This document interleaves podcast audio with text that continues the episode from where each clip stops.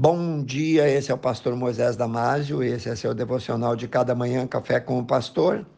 Hoje falando sobre como explicar o amor incondicional de Deus. Nosso devocional está baseado no Evangelho de João, capítulo 3, versículo 16. Não existe uma palavra no vocabulário da língua portuguesa que possa expressar, traduzir ou definir o quanto ele nos ama. Amor incondicional é um amor ilimitado e restrito e sem condições prévias.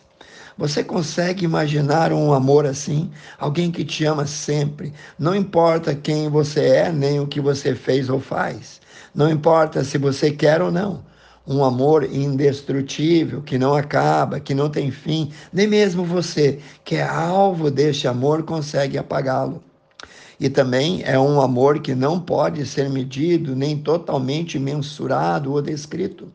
A Bíblia mostra que o amor de Deus por nós é assim. No livro de Romanos, capítulo 5, versículo 8, diz: Mas Deus prova o seu amor para conosco em que Cristo morreu por nós sendo nós ainda descrentes, pecadores, perdidos. O amor de Deus por mim e por você é infinito, sim, infinito, sem limites.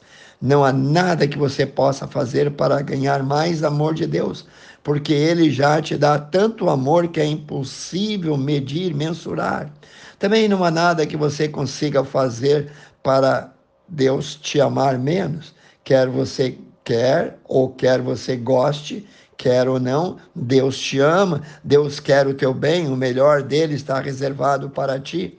O versículo mais usado para demonstrar o amor de Deus está lá em João capítulo 3, versículo 16, que diz: Porque Deus amou o mundo de tal maneira que deu o seu Filho unigênito, para que todo aquele que nele crê não pereça, isto é, não seja condenado, mas tenha vida eterna. Também em 1 João capítulo 4, versículo 8, versículo 16, nos diz que Deus é amor. Mas o pecado é um problema sério. Deus odeia o pecado, Deus não o tolera.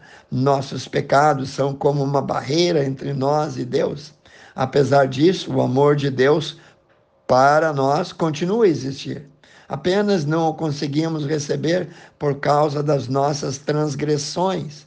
Foi por isso então que Deus enviou Jesus oferecendo salvação a todos. No livro de Isaías, capítulo 59, 1 e 2 diz: Eis que a mão do Senhor não está encolhida para que não possa salvar, nem agravado ou impedido o seu ouvido para que não possa ouvir, mas as vossas iniquidades fazem separação, fazem divisão entre vós e o vosso Deus, e os vossos pecados encobrem o seu rosto de vós, para que não vos ouça.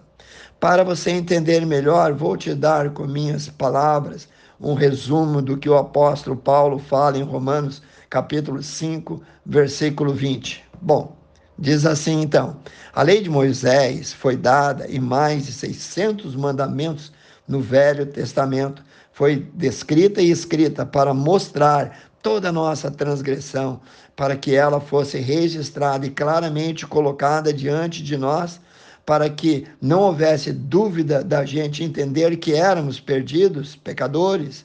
E Paulo continua: Mas onde aumentou a condenação do nosso pecado, transbordou a graça de Deus para nós através da morte de Jesus está lá em Romanos 5:20. Entendemos então que esse amor é imensurável de Deus é muito, mas muito mais forte do que o nosso pecado. Entenda, em Jesus o pecado é como uma grande represa que foi destruída pela força do rio do amor de Deus. Jesus levou todos os nossos pecados na cruz para que o amor de Deus transbordasse sobre nós por sua graça. Agora, qualquer pessoa pode ser alcançada e inundada pelo perdão, pelo amor de Deus, mesmo sendo o pior dos pecadores. Basta crer. Quando reconhecemos nossos pecados, nos arrependemos deles e cremos que Jesus nos salvou, o nosso passado já não é levado em conta, ele é apagado totalmente, ele é extinto, riscado pelas correntezas do amor de Deus. Seu amor nos purifica e nos enche. Já não há mais lugar para o pecado em meio a tanto amor, pois todos eles foram levados por Jesus na hora de sua morte. Ele assumiu cada um dos nossos pecados. E é desta maneira que qualquer um pode ser salvo da condenação eterna, aceitando o pagamento que Jesus fez na cruz do Calvário. Então, não é porque nós merecemos que seremos salvos, mas ou por qualquer obra que fizemos, mas sim pelo que ele fez por nós, em assumir a nossa dívida e pagar todo o nosso pecado é porque o amor de Deus é incondicional. Ele te ama. Quero orar por ti. Amantíssimo Deus e eterno Pai, tantos foram, Senhor, os que ouviram esse devocional. Pai, que o teu Espírito Santo continue trabalhando na vida de cada um, que ele possa reconhecer que Jesus é o único e suficiente Senhor e Salvador nosso. Que Deus te abençoe, meu querido. Se você gostou desse devocional, passe adiante aos seus amigos, aos grupos a todos que você conhece. E eu te vejo no próximo Café com o Pastor.